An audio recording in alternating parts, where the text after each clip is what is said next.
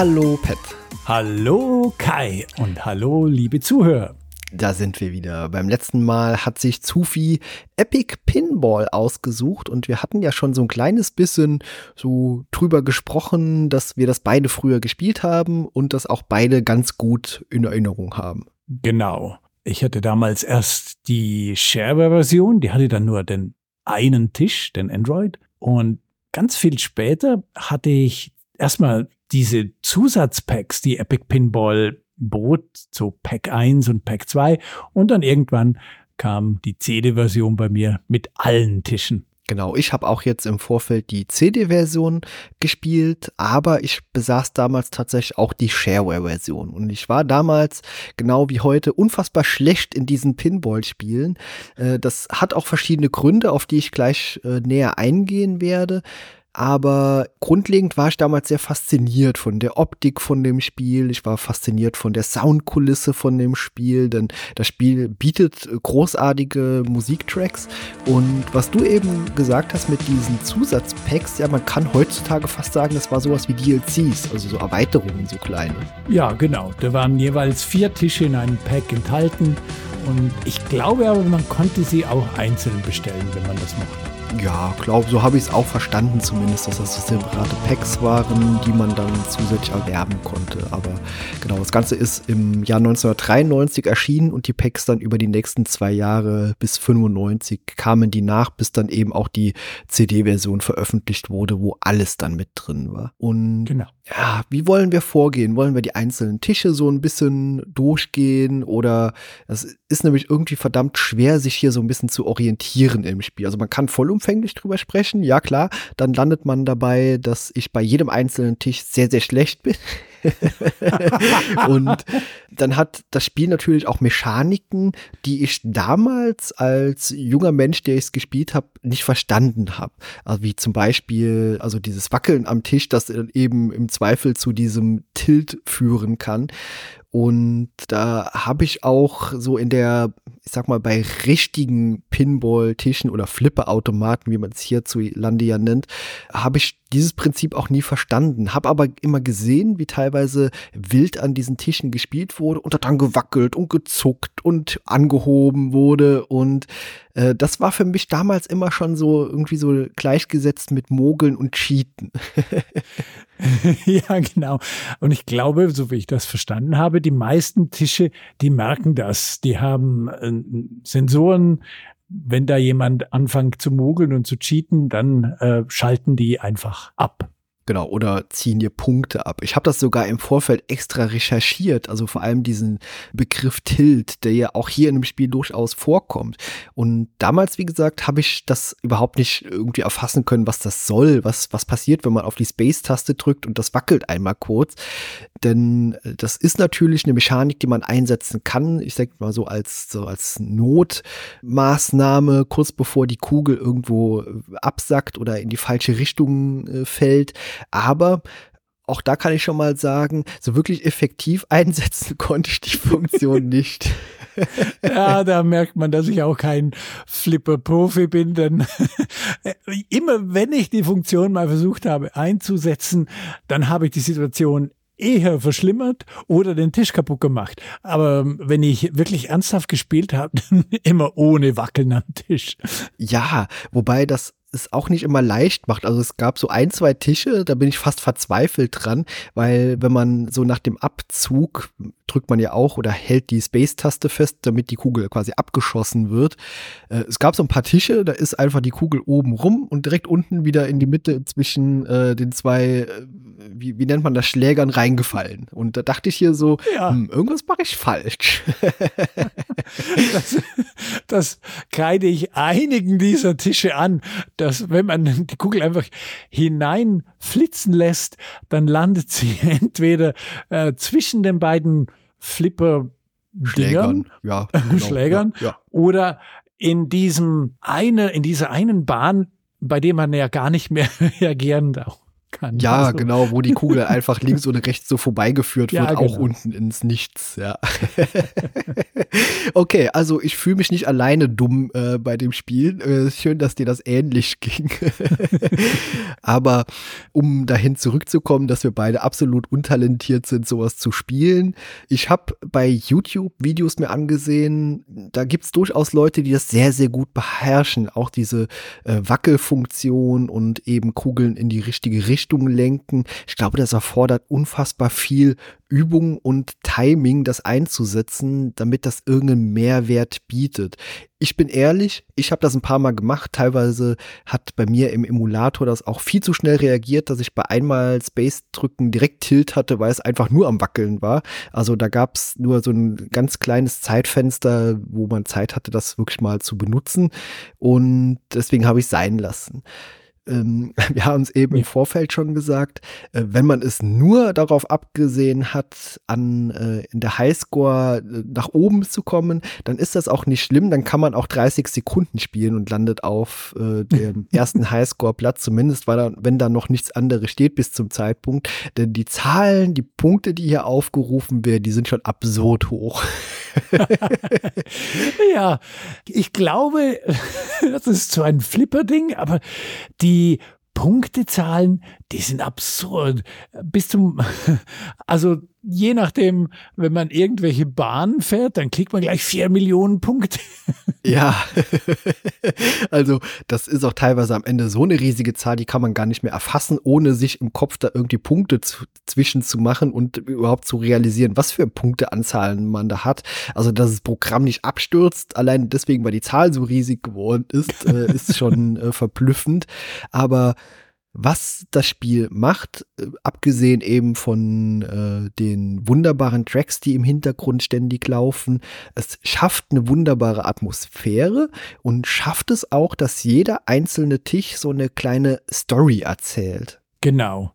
Jeder Tisch ist zwei Bildschirme groß, das heißt, es wird so ein bisschen nach oben und nach unten gescrollt und das bedeutet, dass die Tische durchaus einiges an Detail bieten und ganz viele so ganz kleine ja, Erzählelemente mit in, beinhaltet. Also das, das ist echt nett gemacht. Ja, je häufiger oder je länger man es beobachtet, desto mehr sieht man, wie sich irgendwas freischaltet und man das irgendwie so hineininterpretieren kann auf so eine richtige Welt. Also man hat zum Beispiel da ein Weltraumthema, man versteht irgendwann, äh, okay, was passiert denn da überhaupt? Und das ist wirklich so wie so eine kleine, klitzekleine Erzählung, die da so stattfindet, äh, dass man eben nachvollziehen kann, was da versucht wird, einem ja so mitzuteilen, während diese Kugel überall herum flippert und äh, man absurd hohe Punkte generiert. äh, aber das ist einfach auch ganz nett mal anzuschauen. Was ich auch manchmal gemacht habe, ist den Tisch einfach zu starten und die Musik mal eine Weile laufen zu lassen, ohne dass ich die Kugel abgeschossen habe. Weil das kann man wirklich gut genießen.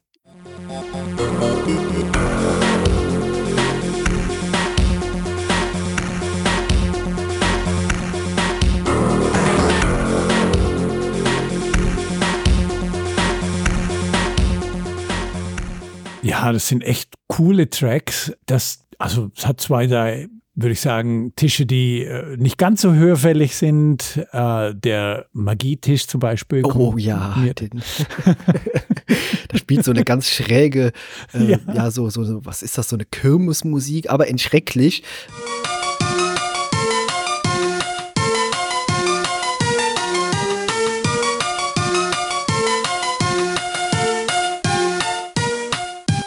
Die fast in so einem Horrorfilm vorkommen könnte. Also, ja, genau. Ja. Das hatte so richtig Horror-Vibes, das stimmt. Ja. Und das ist eigentlich, ein, ja, so, abgesehen von Toy Factory, die fand ich auch so ein bisschen nervig.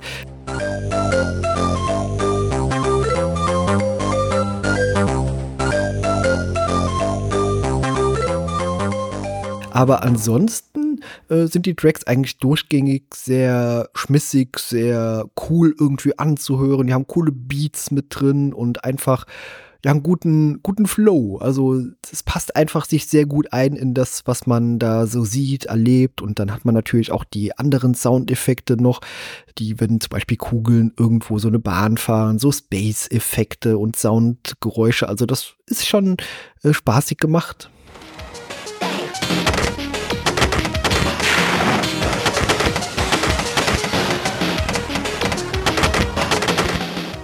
Ja, das stimmt. Also da kann man wirklich sagen, das ist so ein bisschen der typische Epic Mega Games Stil der Sounduntermalung. Das funktioniert echt cool. Ich persönlich hätte mir vielleicht mehr, wie soll ich sagen, mehr Rollgeräusche der Kugel gewünscht. Ich finde, die Kugel ist wie, sie ist ganz leise unterwegs und es machen eigentlich nur diese ganzen Bumper und, und Dinge, die es dagegen schlägt, machen dann die Geräusche. Aber vermutlich war das echt genug für den armen Soundblaster. Ja, das habe ich mir auch gerade versucht vorzustellen. Ja, also klar, es gibt natürlich verschiedene Soundeinstellungen, die man tätigen kann und es wird ja auch abgefragt beim Setup, äh, wie leistungsstark der PC ist, aber das hat gar keinen so großen Einfluss. Also ich habe das mal umgeschaltet und das Spiel lief dann irgendwie nicht langsamer, schlechter oder so, aber vielleicht ist es auch einfach eine Sache vom Emulator. Das wurde damals vermutlich, wenn man es auf dem PC richtig ausgeführt hat, hat man da vielleicht eher einen Unterschied gemerkt. Aber mhm. äh, was du sagst mit diesem Rollgeräusch, ja, das hätte es vielleicht noch ein bisschen authentischer gemacht, aber vielleicht hast du auch vollkommen recht, dass Soundkarten damit vielleicht überfordert gewesen wären. Also da wäre es vielleicht, das Rollgeräusch wäre fast ein Dauergeräusch gewesen und ja, das hätte stimmt. man dann eben auch noch in der Tonhöhe anpassen müssen, je nach Kugelgeschwindigkeit, wie die gerade rollt. Ich glaube, das wäre too much gewesen. Ja, vermutlich hast du recht. Das wäre dann wirklich zu viel gewesen für am PC zu dieser Zeit. Ja, ansonsten wirkt das immer ganz nett. Also man wird in so einen Tisch reingeworfen, man schießt die Kugel ab. Das ist auch in der Regel die komplette rechte Seite äh, von diesen Automaten, außer bei auch meiner Meinung nach dem schwierigsten und undurchsichtig, äh, undurchsichtigsten Tisch, nämlich Enigma. Äh, mhm. Da hatte ich sehr viele Schwierigkeiten überhaupt zu verstehen, was da passiert. Und dann werden, wird die Kugel zwischendurch noch teilweise einfach zerstört, weil man auf irgendeine Mine oder so äh, geschossen hat. Also das ist schon, glaube ich, der verrückteste Tisch von allen. ja, genau. Aber irgendwie ist er auch der coolste Tisch, denn der macht Dinge, die ein Flipperkasten in echt nicht machen könnte. Und das finde ich schon ganz cool, die Idee, dass man mit einem Computerflipper nicht nur Flipper simuliert, sondern etwas macht, was einfach in der Realität nicht gehen würde das fand ich echt cool, auch mit diesen verschiedenen Levels, die dann Enigma anbietet, die man natürlich dann freischalten muss. Also das fand ich einen ganz, ganz coolen Tisch eigentlich. Bis wie viele Level hast du es geschafft? Fünf, glaube ich. Okay. ja, ich bin knapp mit vier dahinter, also viel weiter bin ich nicht gekommen. Ich weiß auch nicht, wie viele es gibt. Aber ja, der Tisch ist interessant und er bietet eben, ja, ich sag mal, erstmal nettes Erkunden. Also man muss erstmal herausfinden, was passiert denn da überhaupt. Und anfangs dachte ich mir, das ist mir irgendwie zu wild. Ich will wieder einer von diesen eher klassischen Tischen spielen, die es auch in der Realität geben könnte. Aber mit der Zeit habe ich doch gesehen, ja, wie du schon sagtest, der ist so ein bisschen unrealistisch auf normale Tische bezogen, aber er kann halt eben Dinge machen, die es eben in der Realität nicht geben würde. Und das schafft er wirklich ganz gut.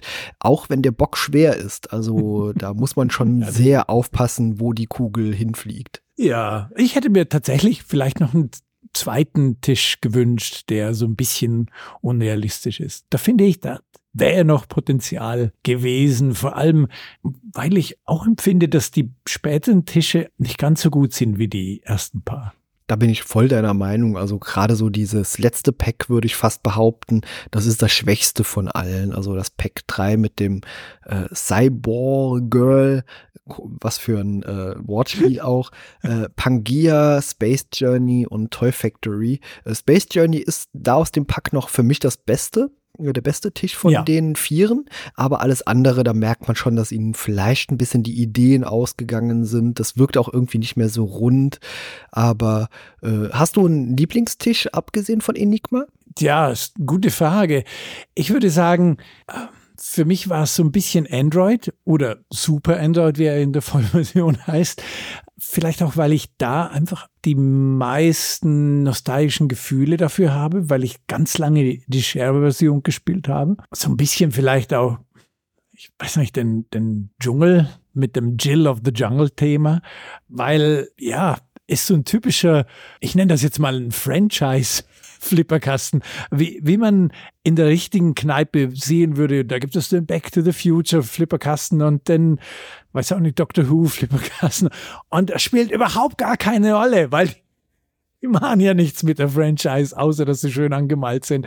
Aber irgendwie fand ich das ganz nett mit Chill of the Jungle, das ist so ein Franchise Tisch zu haben in der Sammlung. Ja, so quasi so ein äh, Tribut an ein eigenes Game, eben Jill of mhm. the Jungle.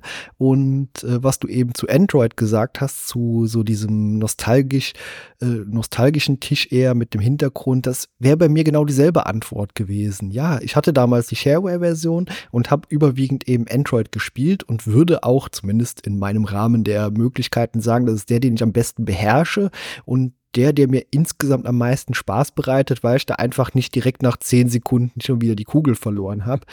Aber ich hätte mir vielleicht auch noch so nette Hommage an weitere Epic Games irgendwie gewünscht. Also keine Ahnung, vielleicht mhm. noch ein Tisch von Jazz Jack Rabbit oder sowas in der Art. Oh ja. Also da wären ja durchaus Möglichkeiten gewesen. Nachteil oder eine Kritik, die ich äußern möchte noch, weiß ich nicht, ob das jetzt eine Emulatorsache ist, aber manchmal hat die Kugel ein derart absurd hohe Geschwindigkeit erreicht, dass die so schnell nach unten fällt, dass man null Reaktionszeit mehr hat, um irgendwie was zu tun, sondern die landet einfach im Nichts. Also ganz häufig kam das vor, besonders so, nachdem man so eine Minute mal den Ball auf dem Spielfeld gehalten hat.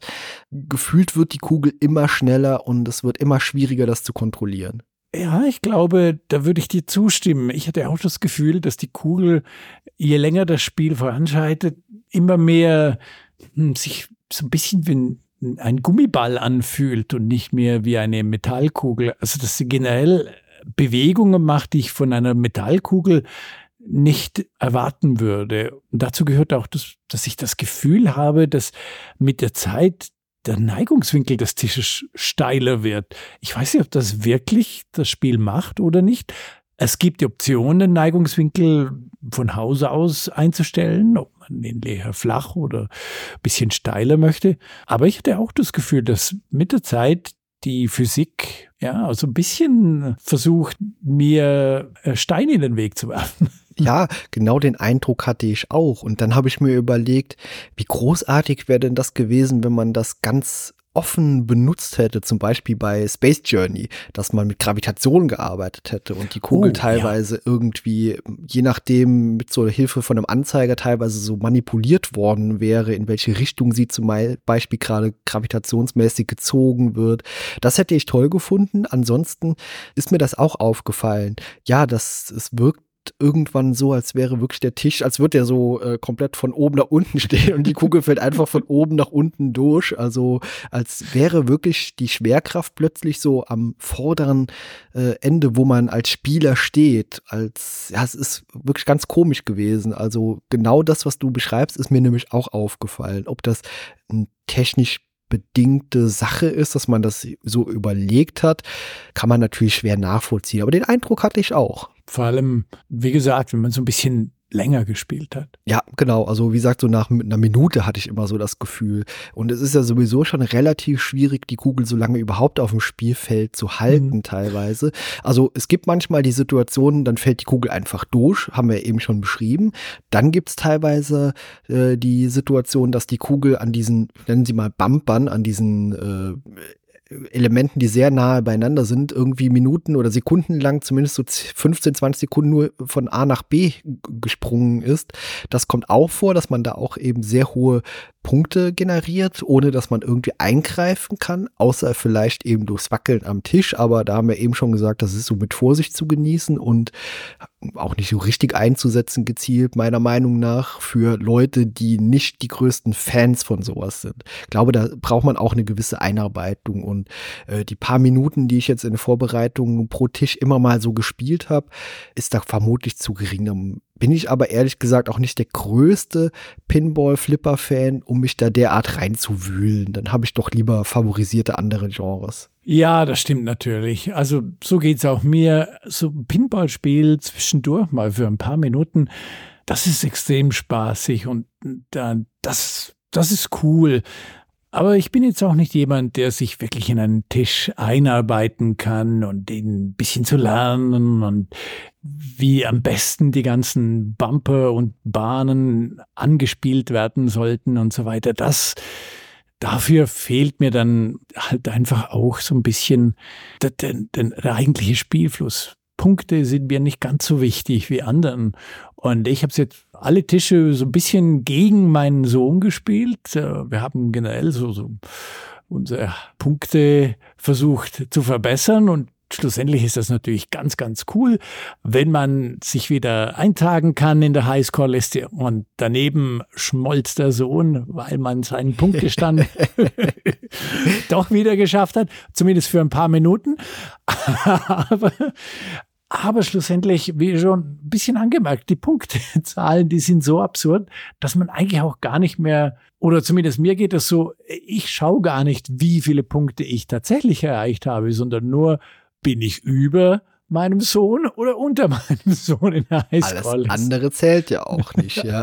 Alles andere ist unwichtig, ja. Aber ja, also diese absurd hohen Zahlen, da musste ich mich auch dran gewöhnen. Wie gesagt, man ist kaum auf dem Tisch, dauert drei Sekunden, dann hat man quasi schon den Highscore, der das System vorgibt, geknackt. Denn da stehen ja so ja. vier, vierstellige äh, Zahlen nur oder dreistellige sogar nur. Genau. Und äh, das ist, wie gesagt, das, das schafft jeder. Also da muss man schon sehr talentfrei sein, um nicht zumindest da irgendwo in der vorgegebenen Highscore zu landen. Aber warum hat man das gemacht? Also das habe ich mich gefragt. Da hätte man ja auch wirklich realistischere äh, Rechnungen, Zahlen nehmen können, die man irgendwie auch nachvollziehen kann. Also das geht ja wirklich in die Trilliarden oder so. Also die Zahlen sind ja so ja. lächerlich hoch, dass man die auch gar nicht mehr so richtig mit dem Verstand greifen kann. Man erkennt sie noch nicht mal mehr, wie eben schon erwähnt, was das für eine Zahl sein soll, wenn man nicht Punkte dazwischen sich so setzt und äh, wirklich versteht, was das für eine Zahl ist. Also da hätte man doch auch wirklich kleinere Brötchen backen können und es hätte irgendwie sich auch mit der existierenden Highscore äh, besser irgendwie ja eingefunden. Ja, also, so wie ich das verstanden habe, ist das etwas, was eben im echten Leben die Flipperkasten ebenso machen. Ich kann mir nur vorstellen, dass es irgend so ein Männerding ist. Hauptsache größer. Aber ansonsten wüsste ich es auch nicht. Aber ich meine, mir geht es ja auch so, wenn ich an die Erfahrungspunkte bei Rollenspielen denke. Warum muss ich sieben Millionen Punkte für, für ein Level machen, wenn quasi, ja, jede Level braucht tausende von Punkten. Warum da nicht einfach die Nullen wegstreichen? ich glaube, da müssen wir bei irgendeinem Rollenspiel mal drüber diskutieren oder ja. das nochmal aufgreifen, wenn das mal genau. drankommt. ja. ja. Aber ja, Epic Pinball, es war für mich ein schönes nostalgisches Erlebnis, da eben nochmal einzutauchen jetzt, weil ich hatte auch, besonders auch diese äh, Start-Theme, wenn man das Spiel startet, diese Melodie, die ist gleich irgendwie wieder im Kopf gewesen. Dann natürlich von Android. Äh, viele der anderen Tische habe ich damals halt nie gespielt, sind auch teilweise, wie gesagt, in der Qualität und dem Schwierigkeitsgrad sehr abweichend teilweise, also sehr unterschiedlich. Da sind ein paar Tische dabei, die mag ich überhaupt nicht gerne gerne, wie zum Beispiel ja. das Magic. Das konnte ich auch schon allein nicht wegen der Musik lange ertragen, ohne dass ich es ausgemacht habe. Oder den Ball habe absichtlich unten reinfallen lassen, damit es vorbei ist. Aber insgesamt ist das natürlich rein nostalgisch betrachtet für mich auch schöne Erinnerungen dran verknüpft, weil das habe ich damals natürlich auch in der Shareware-Version mit meinem Vater gespielt und äh, wir haben uns abgewechselt, waren beide nicht gut da drin, haben das damals beide nicht verstanden mit diesem Wackeln und diesem Tilt und allem, aber äh, Spaß gemacht hat es trotzdem, einfach wegen dieser, ja, man hat was zusammen gemacht, unabhängig davon, was eben das war. Also das früher hat man ja auch den letzten Schrott gespielt. Hauptsache, man hat sich beschäftigt und wenn dann äh, ein Elternteil noch mitgespielt hat oder ein Kumpel oder so, war das natürlich was Besonderes. Oh ja, allerdings. Wie du schon schön sagst. Es hat wirklich Spaß gemacht. Das hat Spaß gemacht, gegen meinen Sohn zu spielen und das hat damals zu gewinnen. Na, ich, ich habe jetzt einfach die Geschichte nicht zu Ende erzählt, sonst müsste ich ja zugeben, dass schlussendlich mein Sohn dann doch besser war. ja, aber das ist auch legitim. Wenn wir zurückdenken, wir hatten früher als Kinder oder Jugendliche auch noch bessere Reflexe als jetzt als äh, Podcast-Opis, wie wir hier auftreten. oder zumindest was, was, was ich schon feststelle, ist, die Reflexe, die gehen schon, aber ich werde viel, viel schneller müde als früher. Ja, Und das kommt äh, natürlich dazu. Dann hört dann auch irgendwann die Lust auf und lasst den Ball fallen. Oder die Kugel. Das ist ja. eigentlich eine Kugel. Und, aber es ist wunderbar simpel gestrickt, das Spiel. Die beiden Shift-Tasten um die beiden Schläger zu bewegen und noch die Space-Taste, um äh, den Ball, äh, die, die Kugel hineinzuschicken. Und damit war es dann eigentlich auch schon. Danach muss man die Space-Taste sein lassen. Es geht, geht da kaputt. Aber äh, das ist wirklich super simpel und super spaßig. Ich habe es dann mal noch versucht, ob es einfacher ist mit äh, einem Gamepad, in dem ich die beiden äh, rechts und links Schultertasten auf Shift gelegt habe. Das ist tatsächlich einfacher, aber nicht ganz so spaßig. Ah, okay, du hast mit den Shift-Tasten gespielt. Ich nämlich nicht. Ich habe es mit den Cursor, mit den Pfeiltasten gespielt. Wenn du die nämlich nach links oder rechts drückst, hast du auch die Flipper links ah, und rechts. Okay. Genau. Ja, aber es ist mir auch teilweise passiert, dass ich auf die Space-Taste aus Versehen gedrückt habe, weil ich kurz vorher die äh, Kugel abgeschossen habe und dann irgendwie versehentlich so ein bisschen draufgeklickt habe und ach scheiße, jetzt ist schon wieder Tint. Ja. Sehr schön. Insgesamt tolles Spiel, kann man auch sehr gut äh, spielen noch. Also ich würde sagen, das ist so ein Spiel, das fällt äh, eindeutig in die Kategorie äh, easy to learn, hard to master. Ja, ja, absolut, absolut. Und ich glaube, ich kenne jetzt nicht jedes Flipperspiel, aber ich glaube, so auf dem PC, ich würde sagen, das ist echt einer der besten. Auf jeden Fall, ja. Also ich habe damals auch noch andere ausprobiert, aber in Erinnerung geblieben ist mir wirklich hier Epic Pinball. Und natürlich der damals, glaube bei Windows 95 bei äh, hier, ah, Space Cadet. Space Cadet, genau. Daran erinnere ich mich auch ja, genau. noch. Aber ansonsten. ja, noch besser als Epic Pinball war vielleicht Pinball Dreams und Pinball Illusions. Das habe ich jetzt Mega, nicht so gespielt. Ja. ja, ansonsten, es sei denn, wenn ihr zu Hause natürlich irgendwelche noch besseren Flipperspiele kennt, bitte lasst uns das wissen. Dann genau. Nehmen wir ja. sie gerne auf. Schreibt uns das gerne mal. Genau, an der Stelle wäre ich mit meinen Notizen schon durch. Es wird eigentlich schon wieder Zeit, äh, das Spiel für das nächste Mal auszusuchen. Und ja. da wollen wir jetzt mal rausfinden, was das dann sein könnte. Ich bin gespannt. Klicken wir mal drauf und schauen, was wir beim nächsten Mal besprechen werden. Oh, es ist Sim-Town, nicht Sim-City, nicht Sim-Earth, nicht Sim-Ant, es ist Sim-Town. Das ist spannend. spannend. Ja, ich glaube, das ja. ist so ein Spiel, das ist, also es ist ja quasi die Kinderversion von einem SimCity und glaube, darauf freue ich mich, denn das habe ich auch früher gerne gespielt, weil es seinen Fokus ja auch so ein bisschen mehr auf ja, Umweltschutz und so legt und äh, das könnte wirklich super interessant sein. Da freue ich mich drauf. Also ja, ist jetzt da bin ich sehr gespannt. Auch wieder so ein Spiel, das denke ich, in einer kurzen Zeit vorzubereiten ist und jetzt nicht allzu viel Zeit frisst, wie zum Beispiel ein riesiges Adventure oder eben ein, ja doch, Adventure sind ja eigentlich so die Spiele, die am meisten Zeit vielleicht fressen oder ja, ein Rollenspiel, Rollenspiel halt, genau, ja. ja. ja. aber ja, super. Vielen Dank, ja. Pat. Freut mich, dass du dabei warst und dass wir über ein cooles Spiel gesprochen haben, an das wir auch gute Erinnerungen haben, ist bei Simtown ähnlich, habe ich früher auch sehr gerne gespielt und werde auch wieder ein bisschen was erzählen können zu. Sehr schön, da freue ich mich schon auf. Okay. Vielen Dank an alle, bis zum nächsten Mal und tschüss. Macht's gut, tschüss.